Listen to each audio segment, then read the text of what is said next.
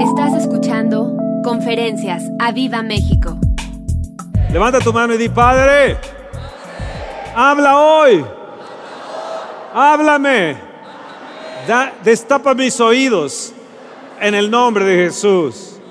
Y ayúdame, ayúdame a obedecerte. Quiero hacer tu voluntad. No me dejes, por favor. Te mega necesito.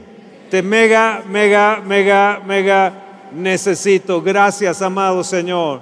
Te honro y te amo. Dale un fuerte aplauso al Señor.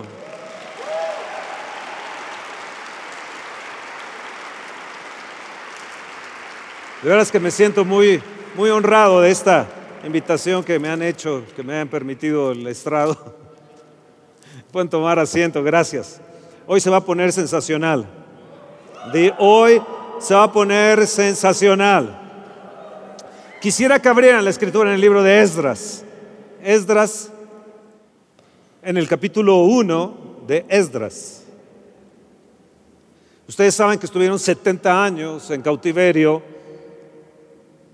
Israel en tierra de Babilonia. Ustedes saben los imperios que hubo con Nabucodonosor, luego siguió Ciro, luego Darío, luego Artajerjes.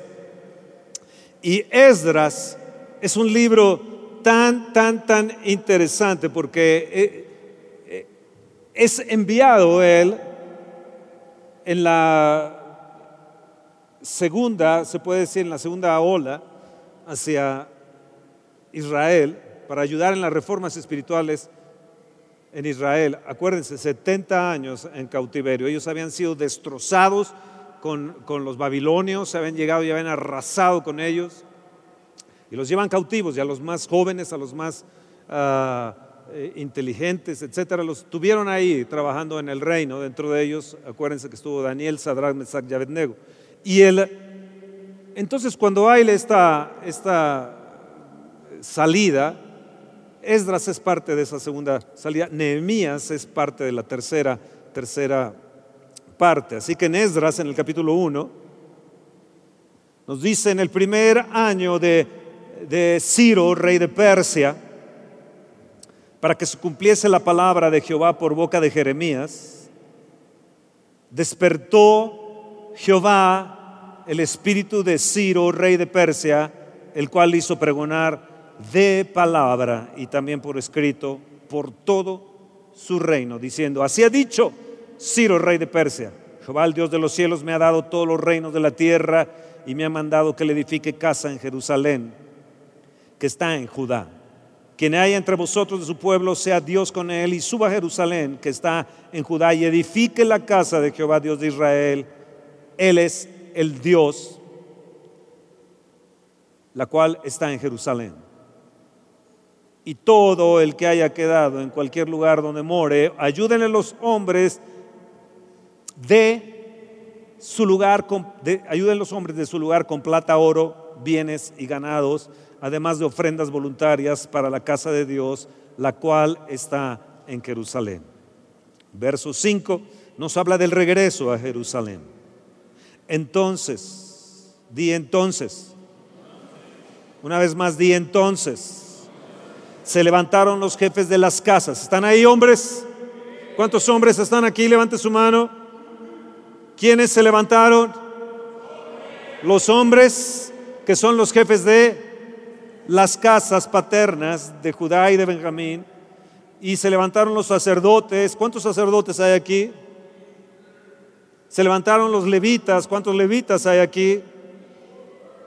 Adoradores. Todos aquellos cuyo espíritu despertó Dios para subir, edificar la casa de Jehová, el cual está en Jerusalén.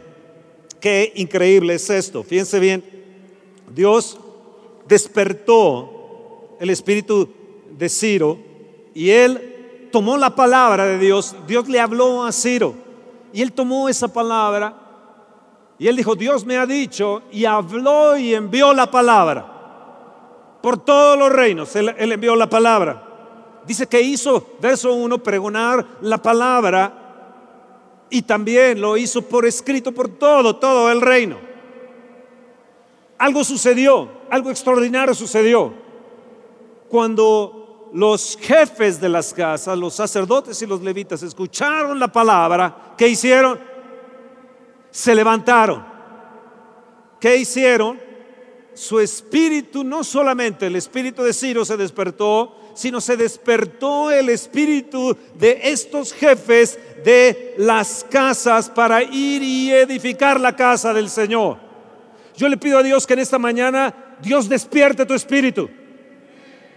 Yo le pido al Señor que tú que eres jefe de casa, Dios despierte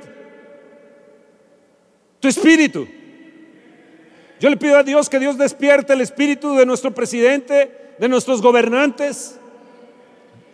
Yo le pido a Dios que tu mujer, que si tu marido no ha recibido a Jesucristo en su corazón, ni quiere nada con Dios, ni las cosas en las cuales tú adoras a Dios, que Dios despierte en este día el espíritu de tu esposo.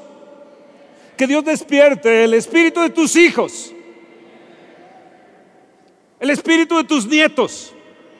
Yo clamo a Dios y proclamo hoy esta palabra, que el espíritu de tu esposo, el espíritu de tus hijos y el espíritu de tus nietos y el espíritu de esta congregación se va a despertar en el nombre de Jesús. Yo declaro que el espíritu de los sacerdotes, de los pastores, de los líderes, de los levitas, de los músicos, de los adoradores, se va a despertar en el nombre de Jesús. Volteate al que está a tu lado y despiértate. Tú que me estás escuchando, declara, declaro que mi esposo, y proclamo la palabra que mi esposo, su espíritu se va a despertar que ese espíritu dormido de mi esposo, de mi pariente, de mis hijos, se va a despertar. Vino una ola. Se levanta Ciro como el ungido de Dios en Isaías 45.1 y en el verso capítulo 44, 28, Ciro fue llamado el ungido de Jehová. Escucha, un gobernante fue llamado el ungido de Jehová. Y gracias a eso Dios mandó, habló a Ciro, lo ungió y le dijo, debes permitir que regresen a su tierra, edifiquen el muro, edifiquen el templo. Y él les dijo, todos ustedes sacerdotes y levitas y jefes de casas deben de dar para la obra del Señor, porque es Dios el que lo está diciendo. Acuérdense que había estado Nabucodonosor, luego viene Ciro. Entonces hay una primera ola. Pero en la segunda ola, 58 años más tarde, se levanta Esdras. Y bajo la dirección de Esdras vienen para hacer reformas espirituales en Israel que se necesitaba. Yo te quiero decir que ha habido una ola del Espíritu de Dios en los noventas. Hubo una ola impresionante en nuestra nación, pero México no la quiso tomar. Los sacerdotes no la quisieron tomar. Dios quería romper el cautiverio de esta nación, trastornar a México como una de las naciones más poderosas en avivamiento de toda América Latina, pero no quisimos, no quisieron los sacerdotes, no quisieron los jefes eh, líderes de esta nación espirituales. Pero Dios está levantando hoy a los Esdras para que haya una nueva ola en esta nación. Vamos a aplaudirle al Señor. Han pasado más de 20, 25 años de los noventas hacia acá, llevamos 25, 27 años y no hemos querido, pero Dios está levantando ahora los Esdras, está viniendo una segunda e, ola y si no, se levantará una tercera ola de los Nemías, pero esta nación tendrá que despertar al Dios vivo y poderoso. No se va a tardar la promesa y la palabra de Dios para los ungidos de Dios para los que están dispuestos a hacer, a obedecer la palabra de Dios, porque Dios, escucha bien, es el que gobierna y tiene el poder de generar cualquier tipo de circunstancia necesaria para que podamos cumplir sus promesas. Y las circunstancias en que estás viviendo, Dios las puede trastornar y cambiar, así como cambió a Ciro. Y así como le dio la orden para que fueran libres, Dios puede obrar en nuestros presidentes y en nuestros gobernantes también. Y Dios puede obrar también en tu casa y en tus hijos también. Di esta palabra es para mí. Di yo recibo esta palabra. Yo recibo la proclamación de esta palabra. Algo sucedió en esta segunda ola.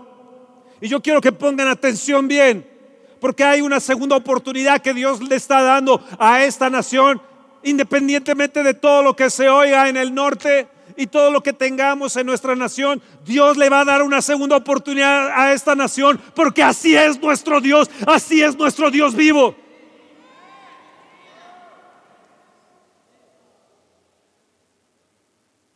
Dios va a levantar su mano, levanta tu mano. Y es algo que nosotros debemos de confiar en la mano de Dios, porque Dios hará lo imposible posible. Declara conmigo, Dios, su mano está levantada sobre mí y Dios hará lo imposible posible en mi vida. Dios despertará el espíritu de esta iglesia y despertará el espíritu de los sacerdotes, de los pastores, de los líderes, porque Dios está a punto de actuar a favor de su pueblo. Dios va a actuar en respuesta a mis oraciones de fe y de obediencia. Vamos, proclámalo, decláralo. Amén.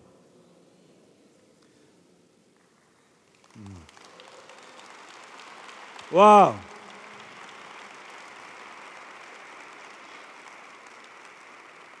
Esta palabra te va a cambiar. Usted que nos está viendo de afuera, en las redes, donde quiera que usted se encuentre, Dios lo va a transformar.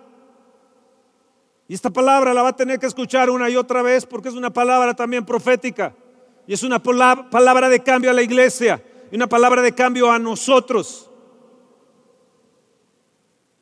Esdras en el capítulo 7.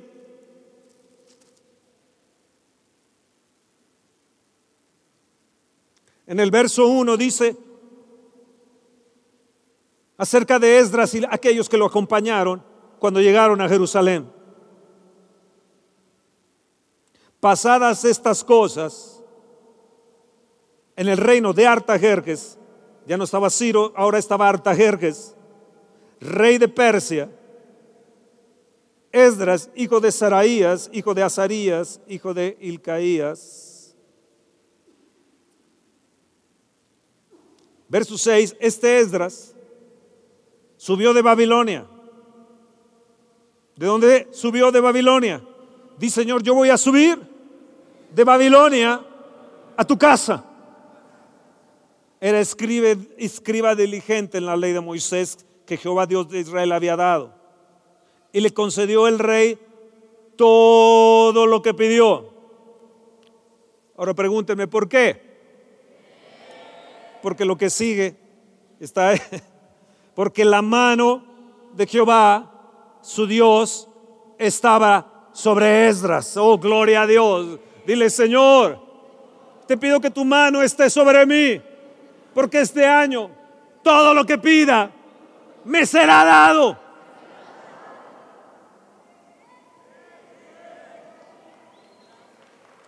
Wow.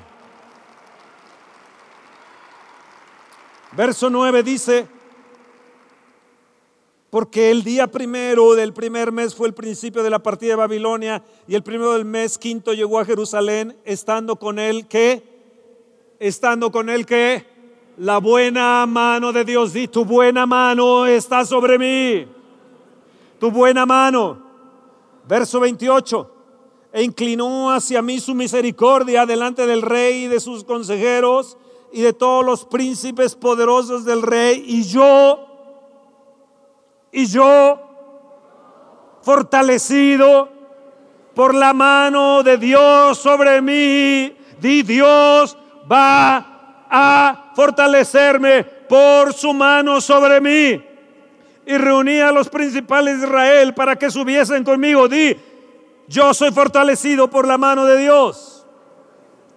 Y nos trajeron, según la buena mano de nuestro Dios, verso 18 del capítulo 8, y nos trajeron, capítulo 8, verso 18, nos trajeron según la buena mano de Dios sobre nosotros. Verso 21, verso 21, o verso 31, perdón, verso 31 dice, y partimos del río a Jabal, 12 del mes primero, para ir a Jerusalén, y la mano de nuestro Dios estaba sobre nosotros. ¿Sobre qué? Sobre nosotros, di, la mano de Dios está sobre mí. La mano de Dios está sobre mí. La mano de Dios es para bien, para todos los que le buscan. Padre, te hemos buscado Hemos clamado. Desde nuestros niños y jóvenes, adultos hemos clamado. Que sea tu buena mano sobre nosotros hoy. La buena mano de Dios sobre nosotros, dice, y estando la mano con la buena mano de Dios, la buena mano de Dios. Ahora vean bien lo que dice el capítulo 8, verso 21. Te hago una pregunta, ¿está la mano de Dios sobre ti? Si la mano de Dios está sobre nosotros, prepárate porque este año será tu año. Este año es un año de cambios, este año es un año de contestación de lo que hemos pedido al Señor en, años pasados. Llevamos no un día, ni dos, ni varios meses, llevamos ya años clamando y pidiendo a Dios. Verso 21 dice del capítulo 8, y publiqué ayuno allí junto al río Ahabá para afligirnos. ¿Para qué? Vean lo que es el ayuno, para afligirnos delante de nuestro Dios. No es para ir al Auditorio Nacional para ver el concierto de tal o cual persona. Yo estoy en ayuno, hermano. Y hoy voy a ir al Auditorio Nacional para oír un concierto. Ah, qué bueno por tu ayuno, pero no te sirve de nada así y publiqué ayuno allí junto al río Abba para afligirnos delante de nuestro Dios, para solicitar qué? ¿Para qué ayunamos? Para afligirnos delante de Él y clamar y pedirle al Señor esto, para solicitar de Él camino derecho para nosotros. Padre, hemos estado iniciando un ayuno, yo te pido camino derecho para nosotros. Te pido camino derecho para nuestros niños y para todos nuestros bienes. Tú que eres empresario, tú que necesitas trabajo, dile, Padre, me meto en ayuno para pedirte sobre mis bienes, para pedirte sobre el futuro de mis hijos, para pedirte sobre el futuro de mi nación, para pedirte camino derecho para mi vida, para la iglesia, para mis niños, para mis nietos. Padre, para todos nuestros bienes. ¿Para qué vas a ayunar? Para ir al cine, para ir al Auditorio Nacional, para ir a Six Flags, para meterte con Dios. Verso 22, porque tuve vergüenza de pedir al rey tropa y gente de a caballo que nos defendiesen del enemigo en el camino, porque habíamos hablado al rey diciendo, la mano de nuestro Dios es para bien sobre todos los que le buscan. Oh, gloria a Dios. La mano de Dios es para bien sobre todos los que les buscan, mas su poder y su furor contra todos los que le abandonan. Ayunamos pues, ¿para qué? Y pedimos a nuestro Dios sobre esto. Y Él que sucedió, que sucedió. Él nos fue propicio Sé propicio a mí, oh Dios, que soy pecador. Sé propicio a mí. Sé propicio a mi iglesia. Sé propicio a mi familia. Si hemos pecado, Dios. Si hemos pecado. Mi madre, mi padre, mis hermanos, mi familia ha pecado. Pero yo te pido, Dios, que tú seas propicio a mí.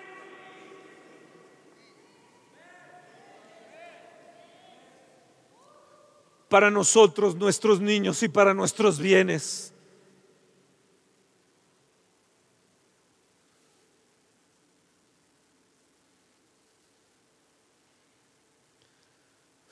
Wow. Di wow. Wow. Uh.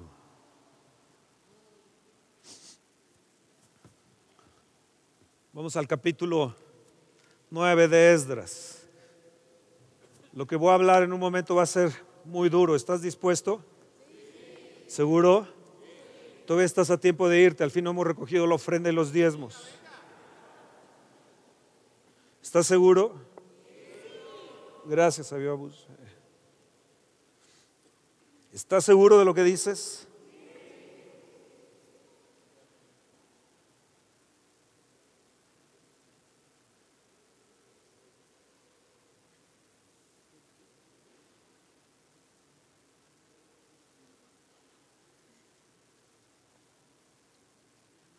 Capítulo 9 de Esdras.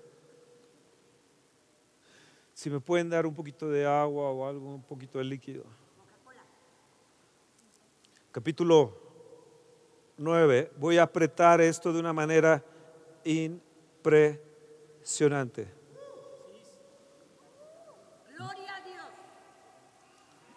Hay una ola que se está levantando de nuevo en nuestra nación y con ella vamos a ser grandemente bendecidos independientemente de las circunstancias adversas que te hayan sucedido independientemente de las tormentas que hayas pasado.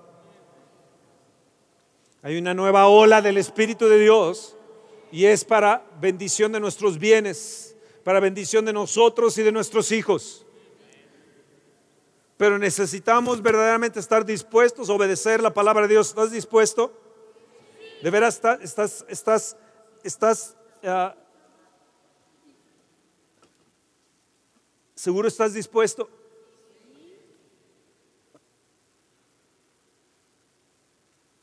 Tiene usted oportunidad de apagar su celular o su iPad o su computadora. Tiene usted oportunidad de salirse porque lo que voy a hablar es muy pesado. Pero a veces el pastor tiene que, que sacar la, la palabra de Dios. Capítulo 9 en el verso 1 dice, acabadas estas cosas, ¿qué cosas? La mano de Dios estaba sobre ellos, habían regresado, habían ayunado y algo tuvo que pasar. Cuando ayunamos algo va a suceder y tenemos que estar preparados para lo que va a suceder. Tenemos que estar listos para para obedecer, porque es para nuestro bien. Dios quiere levantar una casa. Esdras regresó para levantar la casa. Esdras regresó para hacer reformas espirituales. Hoy en nuestra nación hablamos de muchas reformas, pero no oigo que nuestro presidente haya dicho, vamos a hacer una reforma espiritual que México la necesita y nos urge como nación. Hacemos reformas naturales, pero no espirituales y eso no va a cambiar. Mete las reformas que quieres en lo natural, pero si no cambias el corazón, no va, no va a cambiar nada. La Biblia nos dice que se va a empeorar. Capítulo 9, agárrate, agárrate.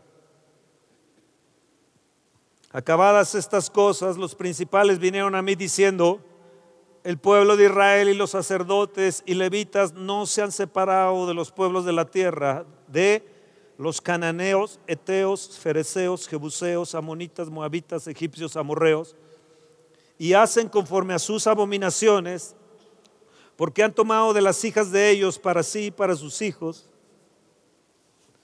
y el linaje santo ha sido mezclado. Voy a hablarles acerca de la mezcla. El linaje santo ha sido mezclado con los pueblos de la tierra y la mano de los príncipes y de los gobernadores ha sido la primera en cometer este pecado. Cuando oí esto, rasgué mi vestido y mi manto y arranqué pelo de mi cabeza y de mi barba y me senté angustiado en extremo. Y se me juntaron todos los que temían las palabras del Dios de Israel a causa de la predicación de los del cautiverio. Mas yo estuve muy angustiado hasta la hora del sacrificio de la tarde.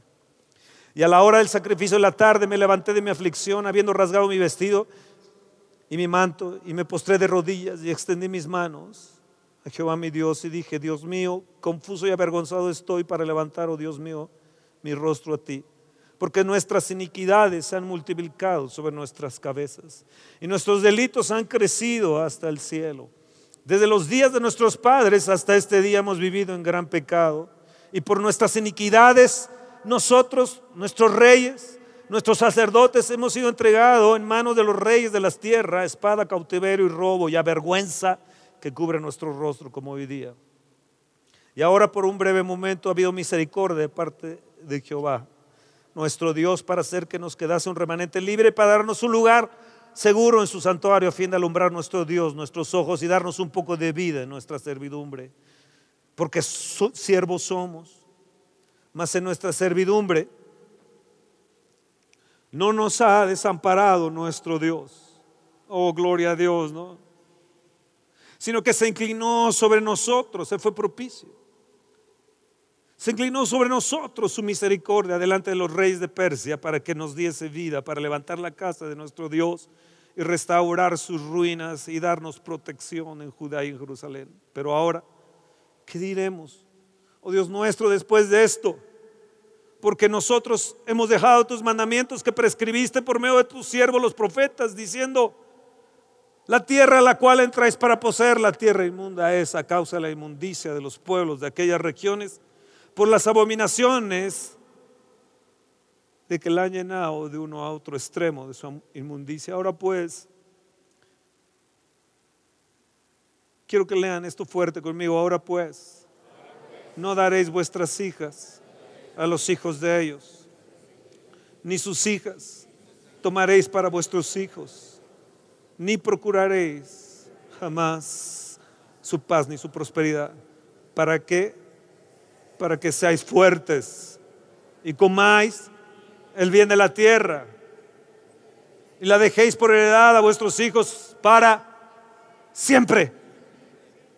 Mas después de todo lo que nos ha sobrevenido a causa de nuestras malas obras y a causa de nuestro gran pecado, ya que tú, Dios nuestro, no nos has castigado de acuerdo a nuestras iniquidades y nos diste un remanente como este, hemos de volver a infringir tus mandamientos y emparentar con pueblos que cometen estas abominaciones, ¿no te indignarías contra nosotros hasta consumirnos?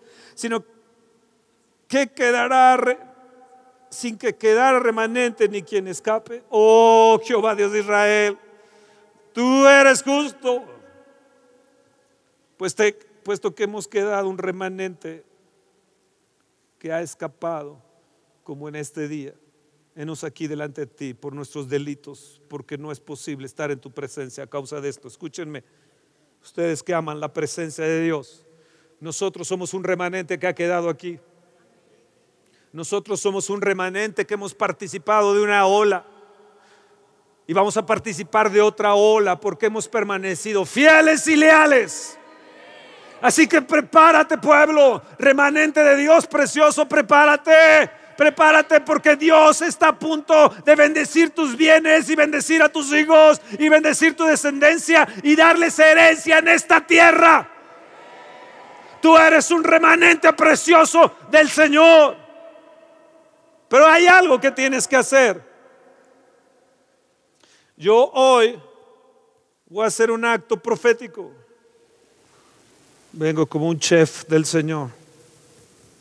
He hecho una mezcla Lástima que se fueron nuestros niños. Hay una mezcla. Esto se llama mezcla.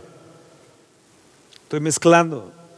Aquí puedes hacer una tortillita de colores. ¿Sí?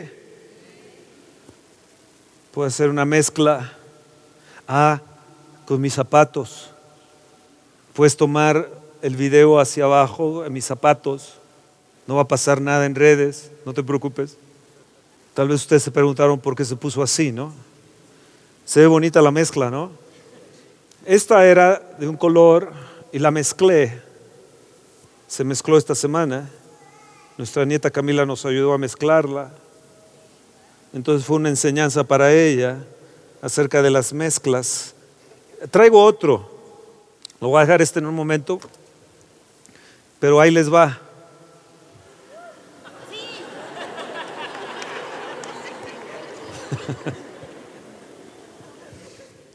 ¿Qué les parecería eso? Yo no sé si ustedes han visto Romeo y Julieta. ¿Eh? Los Capuleto con los Montesco. ¿Sí? Ellos tuvieron mezcla. Los Capuleto y los Montesco no podían mezclarse. Sin embargo, ellos se mezclaron y tuvieron una consecuencia. No honraron a sus padres se hicieron de amigos, sus amigos eran opuestos y no podían tener relación. Ellos se amaban tanto que terminaron, terminaron, terminaron no respetando instrucciones como honrar. Ellos simplemente se vieron a ellos mismos egoístamente en su amor y terminaron envenenando su amor y matando su amor. Cuando tú no obedeces las instrucciones de Dios, por más que Él dé el orden a Ciro y dé la orden al rey y dé la orden en este ah, de bendición, de restauración, de levantar las ruinas, cuando tú no obedeces y no sirves las instrucciones de parte de Dios, va a haber consecuencias. La mezcla, la mezcla siempre va a traer consecuencias. La mezcla siempre te va a traer consecuencias. Dios quiere bendecirnos con una segunda ola. Dios quiere bendecirnos con una ola de su espíritu más grande que la primera ola. Dios quiere derramar bendición hasta que sobreabunde una lluvia tardía de grandes, de grandes proporciones, pero no nos podemos dar el lujo de envenenar lo que Dios nos ha dado y romper con nuestro destino y no cumplir con nuestro propósito y nuestro destino profético. No os juntéis, 2 Corintios 6, verso 14 y 18, si lo pueden poner, 2 Corintios 6, verso 14 y 18. ¿Saben que hay gente que les gusta hacerle al chef? Hay gente que les gusta la mezcla y les gusta probar ciertas, ciertas recetas y, mezclar condimentos. Me invitaron a un restaurante así muy pipi is nice. Empezaron de cero, allá son muy famosos, uno de los mejores restaurantes en el mundo, pero yo casi no comí nada. De lo que había ahí, de los cinco o seis platillos que tenía uno que le daban ahí, pusieron un mole de, 40, de 42 meses de, de, añejamiento. Yo lo probé y dije, el, pero, pero si el mole de la chacha le sale, al Basilio le sale mejor el mole. Pero era tan pipiris nice y todo. dije, no, no. De las cinco o seis cosas, solamente pude probar tantito ese, ese, ese mole, pero era de 42 meses. Y una cosita así tan chiquitita, así, como este tamañito en el mole. Y te cobraban. Pero la, la gente le gusta la mezcla, le gusta mezclar. Los Capuleto y los Montesco mezclaron cosas y terminaron envenenando su vida. No os juntéis en yugo desigual con los incrédulos, porque qué compañerismo tiene la justicia con la injusticia y qué comunión la luz con las tinieblas. Siguiente versículo. ¿Y qué concordia Cristo con Belial o qué parte el creyente con el incrédulo? ¿Y qué acuerdo hay entre el templo de Dios y los ídolos? Porque vosotros sois templo del Dios viviente, como Dios dijo, habitaré y andaré entre ellos y seré su Dios y ellos serán, ellos serán mi pueblo. Verso 17. Por lo cual salid en medio de ellos, apartaos, dice el Señor, y no toquéis lo inmundo, y yo os recibiré. Verso 18 y seré para vosotros por Padre, y vosotros me seréis hijos e hijas. Dice, dice quién, dice quién, quién lo dice, el Señor Todopoderoso. ¿Quieres ver al Dios Todopoderoso obrando tu vida? ¿Quieres ver al Dios obrando en bien para tus bienes, para tus hijos, para tu familia, para tus nietos? Tienes que obedecer la palabra de Dios. Porque la ola que viene del Espíritu de Dios, tienes que entender que cada ola de Él es santo. Él es santo. Efesios 5, verso 11, nos dice, yo, yo les dije que se iba a poner duro esto. No participéis con las obras infructuosas de las tinieblas, sino más bien reprenderlas. Yo reprendo la obra de las tinieblas y la mezcla que ha habido en la gente aquí y ha habido en la gente en México y en la iglesia cristiana. Esas mezclas que hay, que han detenido el movimiento del Espíritu Santo de Dios en nuestra nación. La reprendo en el nombre de Jesús. Y reprendo esa mezcla que has permitido en tu corazón. Reprendo eso que has permitido que se haga como una fibrosis en tu alma y en tu corazón. ¿Qué compañerismo tiene la luz con las tinieblas?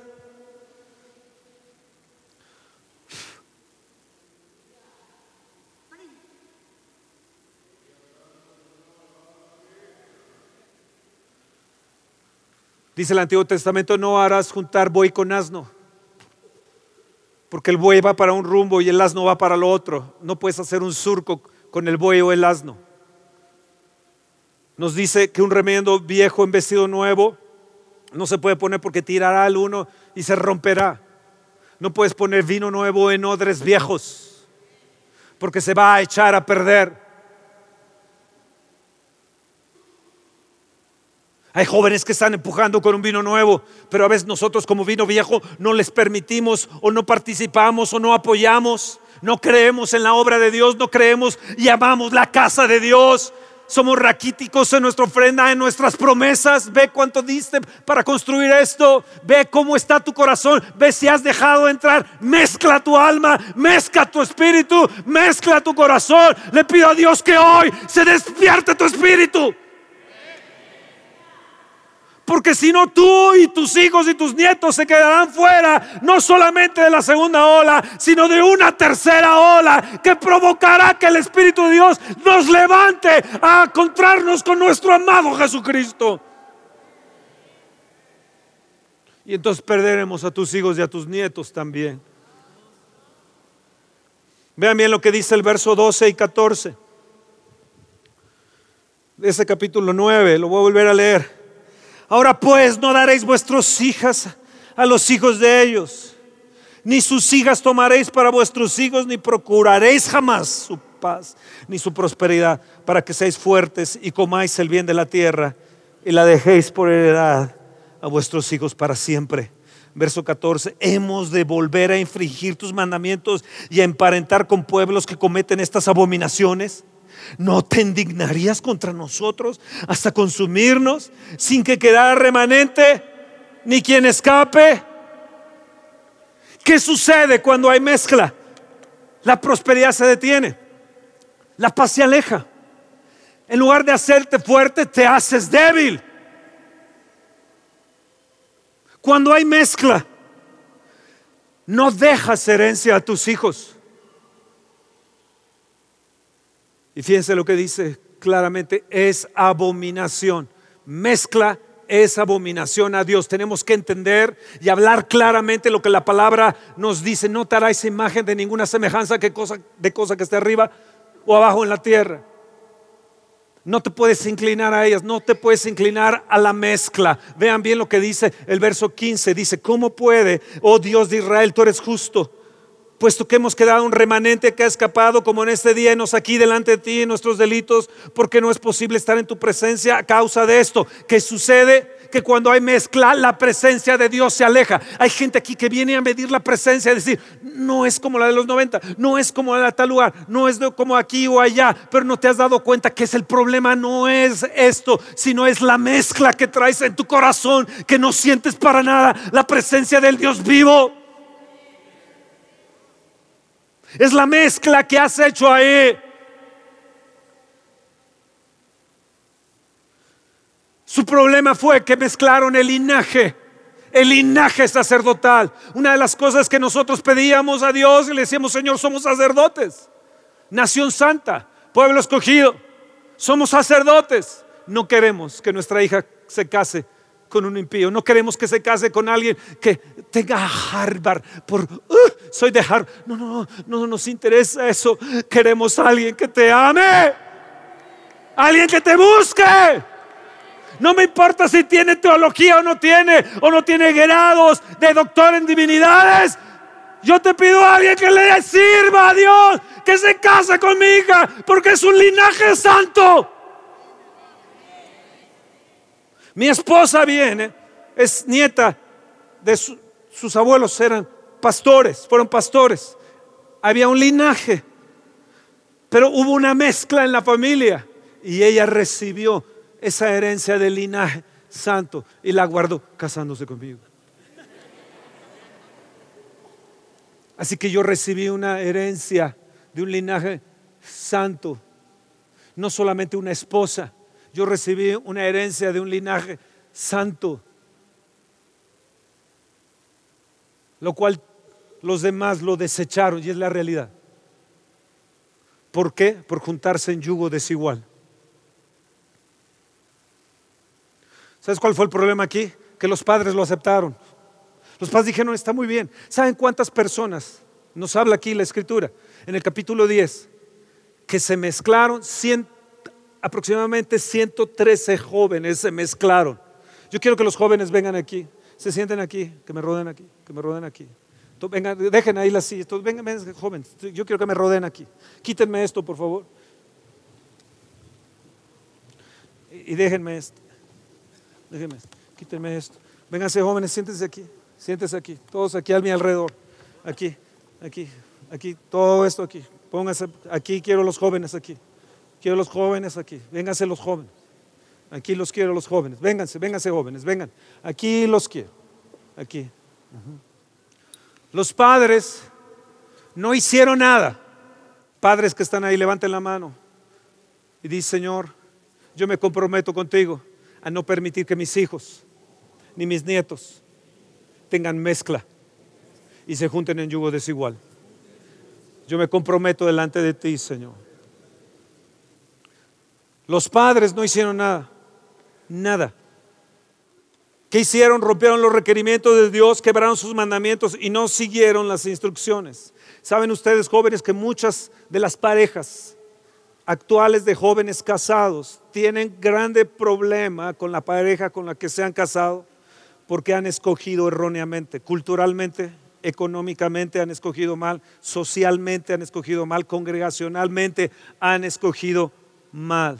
Y ha sido un grave problema. Ese muchacho que te gusta, que no quiere nada con Dios, esa niña que te gusta, ahí en la escuela, donde quiera que estás o en el trabajo que te gusta, y no quiere nada con Dios, una y otra vez que le has compartido, pero Él te dice, yo no quiero, eh, ni creas que cuando me case voy a la iglesia, yo me voy a ir a mi campo deportivo y yo voy a estar los domingos, voy a estar celebrando, y ni creas que vas a llevar a mis hijos a la iglesia. ¿Qué le tienes que hacer? Darle una patada. Primera de Juan 2.15, quiero que lo lean todos en voz alta. Primera de Juan 2.15. 15 jóvenes, quiero que lo lean en voz alta. No, ese no es. Es primero de Juan 2.15. Bueno, se los voy a leer. No améis al mundo. Ya está. Fuerte, jóvenes, no améis al mundo. Ni las cosas que están en el mundo. Si alguno ama al mundo, el amor del Padre no está en él. Otra vez, no améis al mundo, ni las cosas que están en el mundo. Si alguno ama al mundo, el amor del Padre no está en él. Verso 16. Porque todo, todos, todo lo que hay en el mundo, los deseos de la carne, los deseos de los ojos, la vanagloria de la vida, no proviene del Padre, sino del mundo. Verso 17. Y el mundo pasa y sus deseos, pero el que hace la voluntad de Dios permanece para siempre. ¿Cuántos de ustedes están dispuestos a hacer la voluntad de Dios para permanecer para siempre? Que diga, Señor, yo no me voy a comprometer. Hay niñas que han tenido hijos fuera de matrimonio porque ya se les iba el tren, ya no. Y digo, bueno, pues total, tengo que ser madre. Mueva el que está a tu lado y dile, el mundo pasa. El mundo pasa. Muévela, muévela. El mundo pasa. Mueve el más fuerte, dile, no améis al mundo. No améis, no améis, no améis, no améis al mundo. Muchas parejas en el día de hoy tienen grandes problemas. Se divorcian a los seis, ocho meses. Nunca vieron. Ve cómo trata a su madre. Ve al tipo cómo trata a su familia. Ve si honra a sus padres. Ve si es obediente. Ve si es una chavita que le gusta andar coqueteando siempre de aquí para allá. Si lo hace ahorita va a estar coqueteando cuando esté casada. Qué silencio hay aquí. ¿Qué hicieron los padres? No los detuvieron. Saben, a veces decimos, es que el gobernante robó, pero hizo buenas cosas. Bueno, eh, fue malo, pero hizo grandes obras. Y yo rompo con esa mezcla. Yo rompo con ese pensamiento. Yo rompo con ese pensamiento. Tal vez algunos de ustedes piensan, bueno, es, tiene posición, tiene dinero y todo, pero es un poco enojón, un poco iracundo y un poco colérico. No, no importa. Vas a ver el día de mañana. Pregúntaselo a mi esposo. La chica, el chico es bueno, pero no quiere, nada, no, no quiere nada con Dios. ¿Qué tienes que hacer? ¿Qué tienes que hacer? ¿Qué tienes que hacer? No los escucho. Uy, es a todo dar, pero que no traiga a su madre. ¿Qué tienes que hacer? Tienes que entender que con el que te cases, te vas a casar también con la familia. Mira, es que es tan lindo, pero pues es medio parrandero, pero no importa. Le gustan las parrandas. Ya me dijo que si nos casamos, todo el mundo se va a ir de parranda con sus cuates. ¿Qué tienes que hacer? Estoy enamorada. Oye, hija, ¿y qué hace él? Pues nada, es hijo de mami. Mami le hace todo. ¿Qué tienes que hacer? Porque lo vas a mantener y vas a, vas a ser la mami de él. ¿Sabes que en Esdras 9, verso 1 y 3, vean bien, lean ahí, Esdras 9, verso 1 y 3, dice, acabadas estas cosas, los principales vinieron a mí diciendo, el pueblo de Israel y los sacerdotes y levitas no se han separado de los pueblos de las tierras, de cananeos, eteos, fereceos, jebuseos, amonitas, moabitas, egipcios y amorreos, y hacen conforme a sus abominaciones, porque han tomado de las hijas de ellos para sí, para sus hijos, y el linaje santo ha sido mezclado con los pueblos de la tierra y la mano de los príncipes y los gobernadores ha sido la primera en cometer este pecado. ¿Creen que esté hablando de México? Por un lado dicen que son nice y por otra cosa corruptos, idólatras, abominables no quieren nada con Dios nuestros gobernantes. Cuando oí esto, ¿qué hizo él? Rasgó, rasgué mi vestido y mi manto y arranqué pelo de mi cabeza y de mi barba y me senté angustiado en extremo. Escuchen, padres, esas ocho naciones con las que ellos se mezclaron, ocho, ocho pueblos con los que ellos se mezclaron, eran los amonitas, los moabitas. Ellos eran prostitutos, eran prostitutas. Ellos les gustaba la prostitución. Ellos, ellos eh, adoraban en medio de su prostitución y sus relaciones sexuales. Otros entregaban a sus hijos, a, a, entregaban a sus hijos y los quemaban. Ellos hacían cosas abominables. Si tú te casas con alguien que no ama a Dios de verdaderamente de todo corazón y no tiene temor de Dios, vas a sufrir consecuencias graves dentro de tu vida porque va a haber mezcla. No puede juntarse la luz con las tinieblas, los ídolos con el Espíritu Santo de Dios. Al rato verás que tu nuera, tu yerno no quiere nada con Dios. Tú estarás aquí, pero ellos no estarán aquí. Porque aceptaste mezclas. No guardaste la palabra de Dios. Permitiste en lugar de oponerte.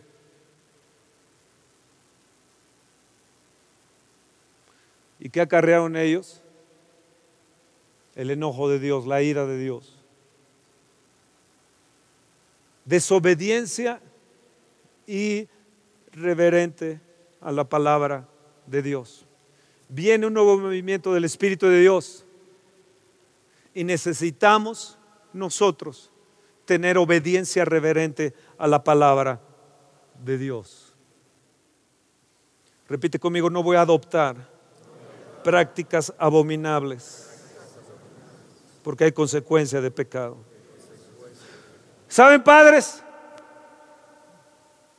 Ustedes que sus hijos, sus, los hijos de sus hijos y sus nietos no están con Dios, deberían de angustiarse. Deberían de empezar a angustiarse y jalarse los cabellos, arrancárselos y arrancarse la barba si es que tienen y venir y pedir a Dios misericordia. Y venir y postrarte delante de Dios diciendo, no quites tu mano de mí, ni de mis hijos, ni de mis nietos. Porque Él puede ser propicio y aún hallar misericordia. Podemos hoy, el día de hoy, encontrar misericordia y decirle, sí Señor, hemos fallado, pero no más te voy a volver a fallar. Y no voy a volver a aceptar eso, aunque me dejen de hablar, no voy a aceptar. Yo voy a ser una persona recta, una persona radical. Señor, hazme radical como un águila. No se ve bien la mezcla, ¿verdad? Así se ven tus hijos, así se ven tus nietos, así se ve tu casa horroroso. Pero se ve bien este, ¿no? Bueno, este no se ve tan mal. Sí, pero los dos juntos se ven horripilantes. Porque hay mezcla. Hay mezcla. Y tienes que decidir el día de hoy, yo no me voy a mezclar. No te quiere decir el Señor que no te apartes del mundo, que no te separes.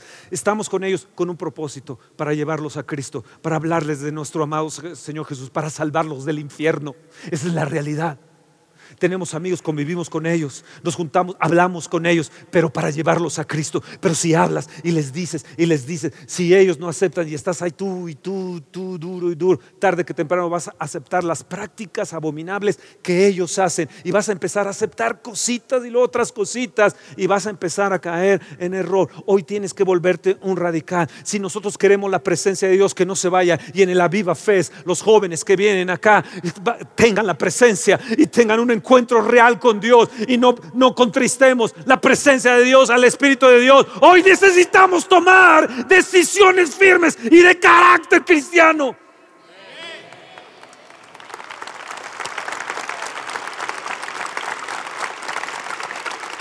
Hoy hay madres que sufren en secreto porque su esposo no es cristiano, porque sus hijos son así tibiezones y aceptan ciertas cosas y tú también andas consintiendo de esas ciertas cositas de tus hijitos.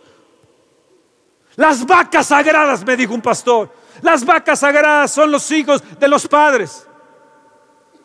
Toca las vacas sagradas y se van inmediatamente de la congregación. Regaña a sus vacas sagradas, uy, se ofenden. Y eso hablando a los pastores, también uno toques a los hijos de los pastores porque, uff,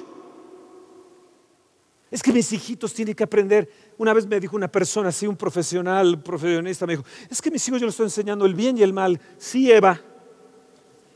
Al rato van a ver espinos y cardos y van a estar fuera de la presencia de Dios. Y al día de hoy así están.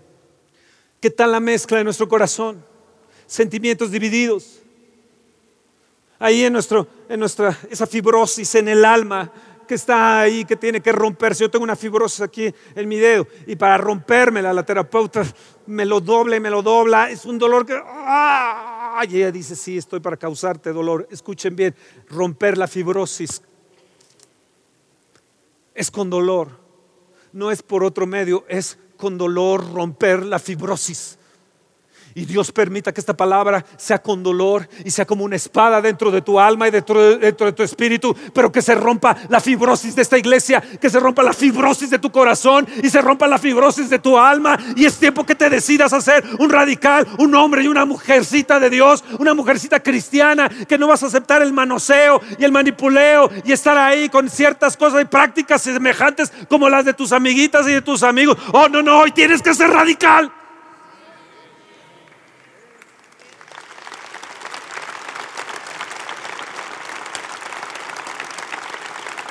No es posible estar en tu presencia, digo Esdras, a causa de esto.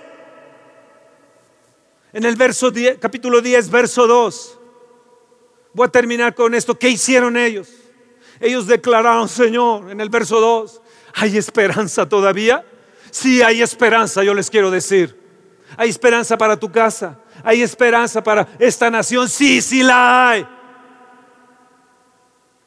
Segundo, verso 3. Ellos dijeron, verso 3, ahora hagamos pacto con nuestro Dios y vamos a despedir a estas inmundas. ¿Qué era lo que habían tomado? Prácticas paganas habían tomado, prácticas que no convenían. Ellos decidieron, a la goma, fuera, les doy una patada. Y es lo que tú tienes que decidir hoy a ello, a esas prácticas paganas, las tienes que mandar a volar y decidir hacer un pacto con Dios. Número tres, necesitamos obedecer su palabra. Necesitamos tener amor y reverencia a su palabra. Ahora pues hagamos pacto con nuestro Dios, que vamos a despedir todo eso que es inmundo, todo aquello que no es tuyo, Señor. Y todo lo que ha nacido de eso. Todo lo que ha nacido en su casa, todo lo que ha nacido, yo no lo acepto, aunque sea muy guapo, aunque sea muy nice. Señor, tu consejo yo sigo de los que temen el mandamiento de nuestro Dios y hágase conforme a tu palabra, Señor, a tu ley. ¿Están dispuestos? ¿Están dispuestos? ¿Sí están dispuestos? ¿Saben lo que hicieron en el verso 4? El verso 5, hubo algo que ellos hicieron. Verso 4, entonces dice, levántate, di yo me voy a levantar, porque esta es mi obligación. Y si tú te levantas, yo estaré contigo. Esfuérzate, joven, y pon mano a la obra. Verso 5. Entonces se levantó Esdras y los príncipes de los sacerdotes y los levitas y juramentaron y todo Israel caerían conforme a esto y ellos, ¿qué hicieron? Juramentaron. Verso 10. Y se levantó el sacerdote Esdras y les dijo, vosotros habéis pecado por cuanto tomasteis lo pagano, mujeres extranjeras, añadiendo así sobre el, sobre el pecado de Israel. Padres tienen que proponer su corazón que no van a dar a sus hijas y a sus hijos a hombres, a mujeres que no sean de Dios. Porque entonces el linaje, el linaje santo será pervertido. Y tus hijos tienen un linaje santo. ¿Estás ahí? El verso 6 dice, se levantó Esdras delante de la casa de Dios y se fue a la cámara de Joanán, hijo de Eliasib, e ido allá. ¿Qué hizo? Ayunó. Volvió a ayunar. Ahora fue diferente su ayuno. No comió pan y bebió agua porque se entristeció a causa del pecado. El ayunar. El ayunar es aflicción. El ayunar es decir, Señor, de veras somos idólatras mexicanos, idólatras corruptos, hechiceros.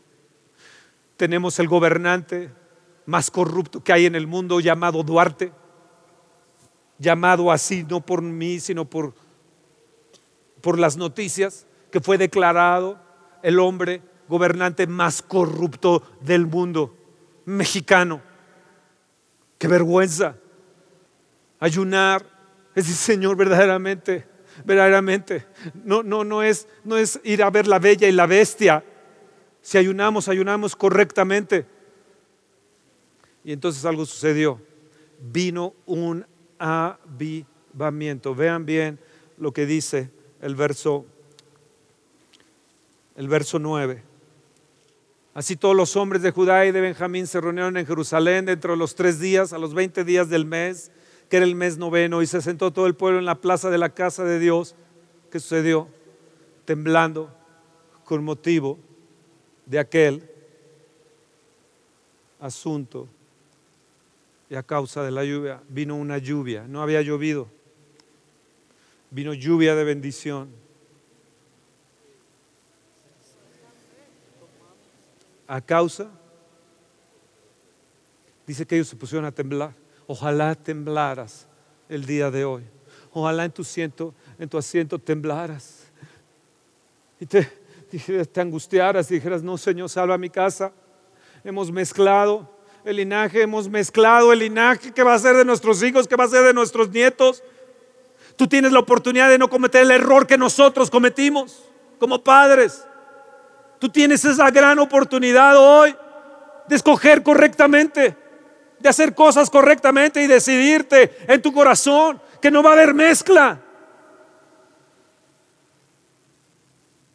Y ustedes decidir en su corazón, decirle Dios perdóname, me jalo el cabello, me jalo las barbas, me jalo lo que sea, Señor, me rasgo el vestido, perdóname, sé propicio a mí y a mi casa. He cometido un error, he pecado, pero te pido que tengas misericordia. ¡Hey padres!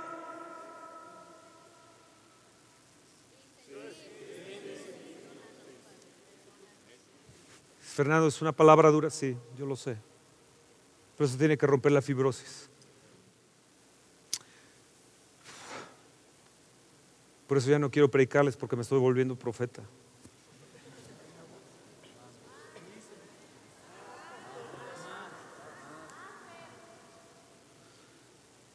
¿Cuántos de ustedes jóvenes quieren pactar con Dios y decirle, Señor, no voy a hacer mezcla y venir y agarrar un puñadito chiquito y llevárselo y guardarlo en un frasquito y decir, Señor, yo pacto contigo que no voy a mezclarme. Perdóname por hacer mezcla. Tener a mis mejores amigos en el trabajo, tener mis mejores amigos en la escuela. Perdóname, Señor, porque mis mejores amigos deberían de ser tus hijos, deberían ser los de la iglesia. Aquellos que pido consejo no deben de ser los del mundo, deben de ser el pastor y la gente, los ancianos de la iglesia, la gente, la gente que, sabe que hacia dónde vamos. Perdóname por estar eh, confiando en, en, psiquiatrías y en psiquiatras y esto y lo otro. Cuando, cuando, Señor, lo que tengo que obedecer es a ti, Señor, y no hacer mezcla. Eso es, dile sí, por favor, perdónanos, Señor. Perdónanos. Rompe la fibrosis, Señor. Tal vez tu marido no quiere aceptar a Cristo porque has hecho mezcla y dice, pues es que yo no te veo un real cristianismo. Consciente ciertas cosas, no, pues para eso pues mejor me quedo como estoy. Sí, Señor, ten misericordia de esta iglesia. Ten misericordia de nosotros, ¿verdad? Hey, pueblo, ustedes que están viéndonos, vamos jóvenes, pídele perdón al Señor por hacer mezcla, por tener mezcla, por tener mezcla en tu corazón, en tu alma, por preferir los del mundo. No améis al mundo. El mundo pasa. Yo tuve una decisión, tomé una decisión de una persona que conocí en mi infancia. Le he hablado cientos de veces, si no ha querido, dije, Dios, yo tomo una decisión, no, no me voy a mezclar más, ya, hasta aquí. Hace poco acabamos de tomar también una decisión radical. Esta semana mi esposa y yo. Pero es correcta nos va a causar más trabajo, pero es correcta. Pídele perdón. Padres, pídanle perdón. Díganle al Señor, Señor, sé propicio a mí y a mis hijos. ¿Prefieres más las vacacioncitas que, que, que, que la viva fe? ¿Prefieres más la playa que, venir y apoyar a los jóvenes y orar por ellos y servirles? ¿Prefieres más, más las cosas del mundo? Has viajado una y otra vez y otra vez. No te basta más eso. Ah, no, viene un evento importante, extraordinario para nuestra nación, para nuestros jóvenes. Te vale sombrilla. Tienes mezcla en tu corazón. tienes mezcla en tu corazón. Sabes que lo puedes hacer en otros tiempos, pero no. Exactamente eso. Y además te llevas también a tus hijos. No vengas el día de mañana diciendo mis hijos están con no sé qué y ahora no sé qué hacer con. Pues sí, hubo un tiempo para ser tocados por el Espíritu de Dios, una ola para ser tocados por el Espíritu de Dios y simplemente la mandaste a la basura. Voy a estar con la gente, no te pido que los quites del mundo, sino que los guardes del mal. Estamos con ellos, estamos con la gente del mundo, pero es para alcanzarlos para el Señor comemos con ellos, estamos con ellos, pero es para alcanzarlos con el Señor. Vamos a la escuela, trabajamos con ellos, pero estamos como misioneros ahí para alcanzarlos para el Señor. Te juntas con gente que es rebelde, que sabes que es rebelde, que habla mal contra sus autoridades, que habla mal contra sus padres, que habla mal contra sus pastores y sigues ahí, tienes mezcla. Tienes mezcla. Quiero que los jóvenes que quieran hacer este pacto con Dios y Señor, no me voy a mezclar, no va a haber mezcla. Y no voy a corromper el linaje santo que hay en mi vida por el Espíritu Santo de Dios, el Espíritu de Cristo en mí. Venga y tome un puñadito de, esta mezcla que he hecho. Un poquito, no lo vayan a agarrar todo. Levanten sus manos, padres. Levanten sus manos y oren por ellos, por favor. Queremos ver una generación diferente, una generación pura. Si hay matrimonios aquí que tienen mezcla, que escogen más las cosas del mundo, que tienen preferencia por otro tipo de cosas, tienen que tomar una decisión. Yo, yo, no, yo no, no, no, los, no los entiendo. Yo no tomaría mis vacaciones en un día tan importante como la Biofes. Lo puedo hacer, pero no lo tomo. Se lo puedo dejar a los jóvenes, sí, pero no lo hago. Quiero ver en qué les puedo servir, en qué les puedo bendecir. Que Dios nos...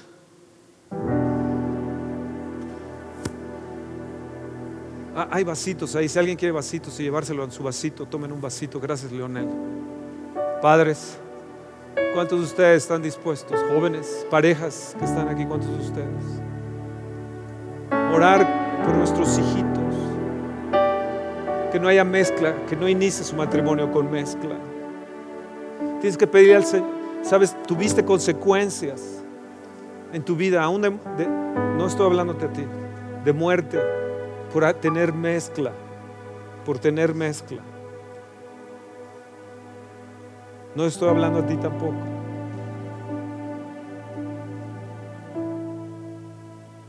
Pero hay gente que ha tenido consecuencias Aún dice la escritura que tomar la Santa Cena no correctamente es causa de enfermedad y muerte. ¿Saben por qué? Por la mezcla. Así de serio es la palabra de Dios. Así de serio es Dios. Aún la Santa Cena, si hay mezcla ahí, te dice mejor ni la tomes. Mejor ni la tomes.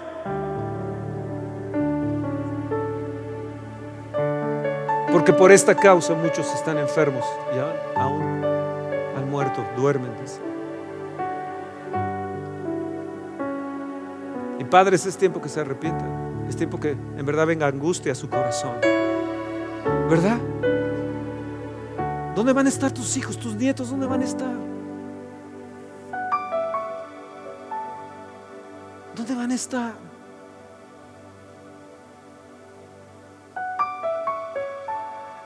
Tienes que decidir hoy no consentir, consentir más lo que estás consintiendo del mundo. y teniéndolo como preferencia. Paganismo es abominación a Dios. Que Dios libre a mi nieta o los futuros nietos que Dios nos dé de que se casen con paganos.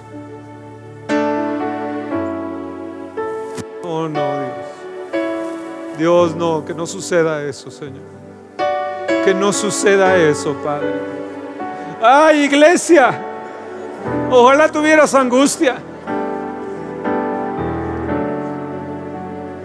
Ojalá clamaras al Señor hoy. Ojalá le dijeras Dios. Ojalá pudiéramos arrancarnos los cabellos del alma y del corazón y las barbas. Decirle Dios, perdónanos. Pero no podemos seguir así. No queremos que la ola del Espíritu de Dios nos pase por encima y no nos toque, Señor, y no toque a nuestros hijos y a nuestros nietos. Hay una segunda ola que tocará a nuestros hijos y una tercera ola, escucha bien, que tocará a nuestros nietos. Y yo quiero que ellos estén ahí. Yo fui parte de una ola y le pido a Dios que mis hijos estén en la segunda ola que viene y mis nietos en la tercera ola que viene antes de la venida de Jesucristo. Te lo estoy hablando proféticamente. Y va a suceder pronto. Va a suceder pronto. Que no nos pase esa ola, Señor. Jóvenes, clamen a Dios, levanten sus manos, clamen a Dios. Vamos, vamos, vamos, angustiense y clamen al Dios vivo.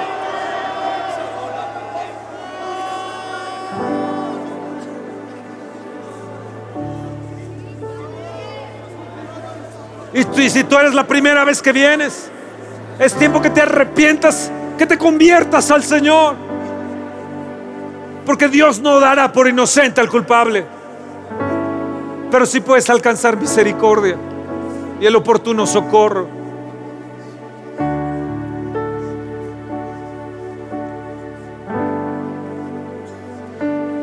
Muchos han tenido consecuencias por haber mezclado en sus trabajos las cosas.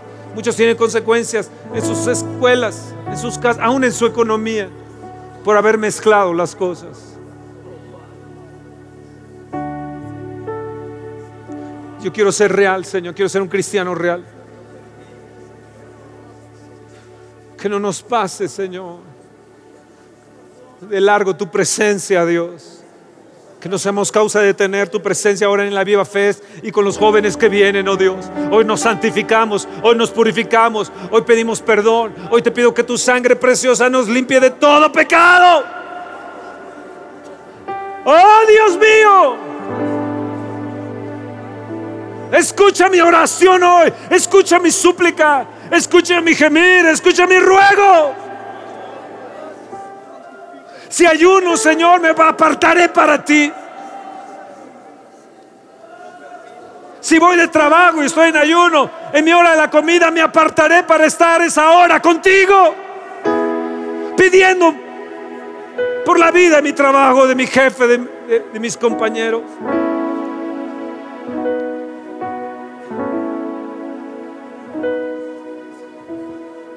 Ten misericordia de mí, Señor.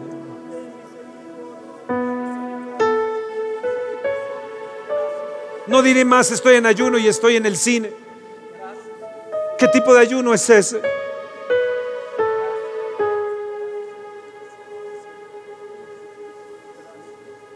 Señor, ayúdame a ser radical, real, Señor.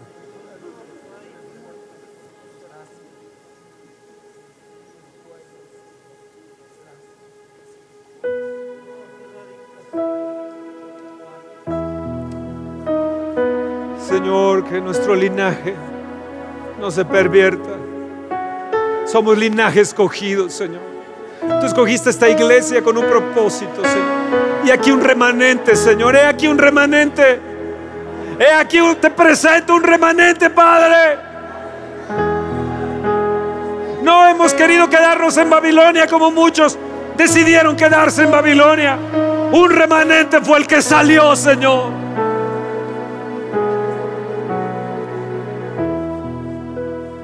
Queremos ser de ese remanente. Despierta nuestro espíritu, Padre. Queremos que tu buena mano esté sobre nosotros. Que tu buena mano nos fortalezca. Que tu buena mano nos prospere. Que tu mano de poder esté sobre nosotros. Despierta nuestro espíritu. Despierta a los sacerdotes, despierta a los líderes, despierta a los jefes de las casas paternas, los oh Dios. Y como Esdras y los ancianos se levantaron, nos podamos levantar el día de hoy.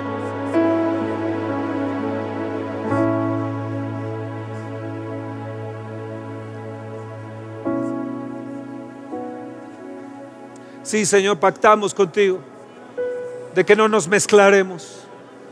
No mezclaremos lo santo con lo sucio. ¿Qué compañerismo tiene la luz con las tinieblas? Cristo con Belial.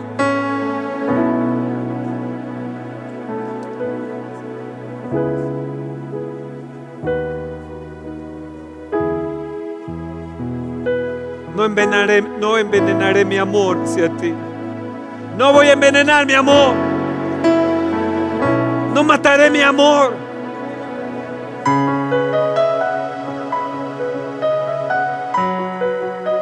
No seré un capuleto ni un montesco. No voy a envenenar mi amor. Y matar nuestro destino profético.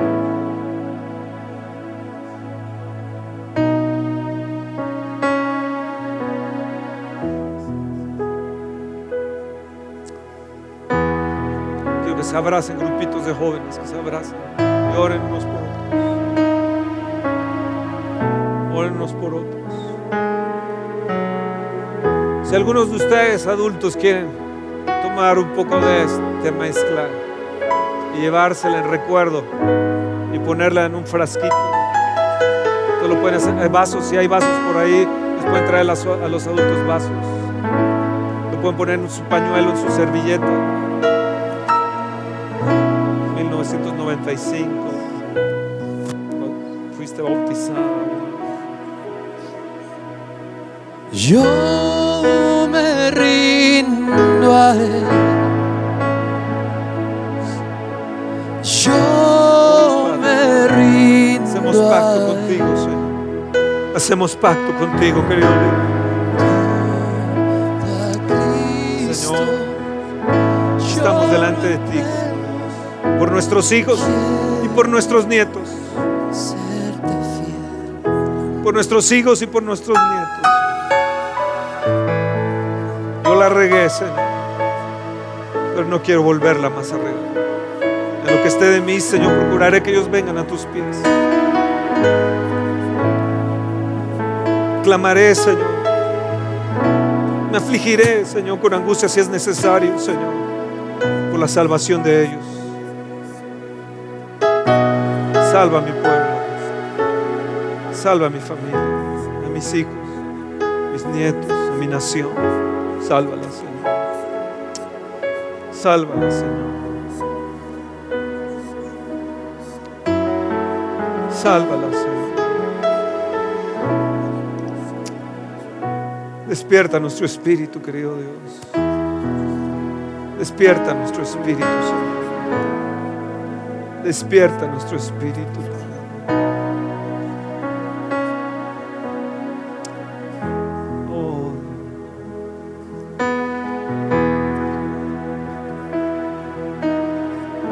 Despierta nuestro espíritu, Señor.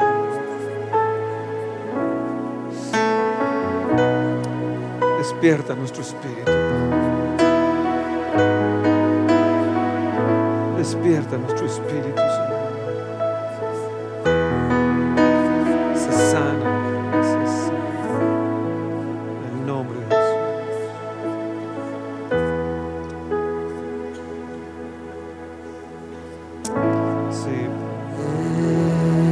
Levantar nuestra mano. Señor, que tu mano no se aleje de nosotros. Que tu mano esté sobre nosotros para bien. Que tu buena mano nos dirija y nos proteja. Nos fortalezca tu mano poderosa. Y Nosotros, Señor, nos agarramos de tu mano hoy y decidimos ser sacerdocio, linaje escogido, santo, pueblo adquirido por ti, un remanente fiel. Soy remanente fiel. Soy remanente fiel. Por lo tanto, Señor, la bendición tuya va a venir sobre mi vida. Una ola grande en este año que va a golpear mi vida en bendiciones grandemente.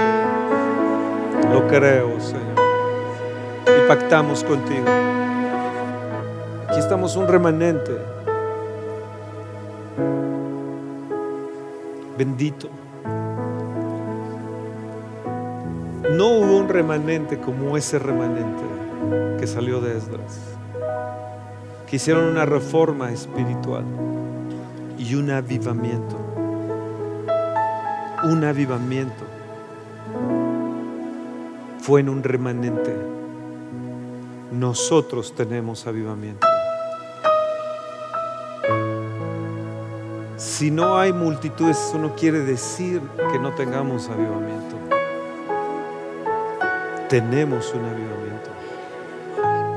Y tienes que estar consciente y seguro y sentirte privilegiado. Y si lo hicimos hoy de todo nuestro corazón y con fe, veremos a nuestros hijos y nietecitos, esposos, esposas, salvos. Los veremos salvos. Si vas a meterte en ayuno, acuérdate es para pedir camino derecho para nosotros para nuestros hijos y para nuestros bienes. Y determinarnos no tener mezcla en nosotros. El ayuno nos sirve porque hay una, te ves y dices, Señor, quita de mí todo aquello que no sea correcto para ti, Señor.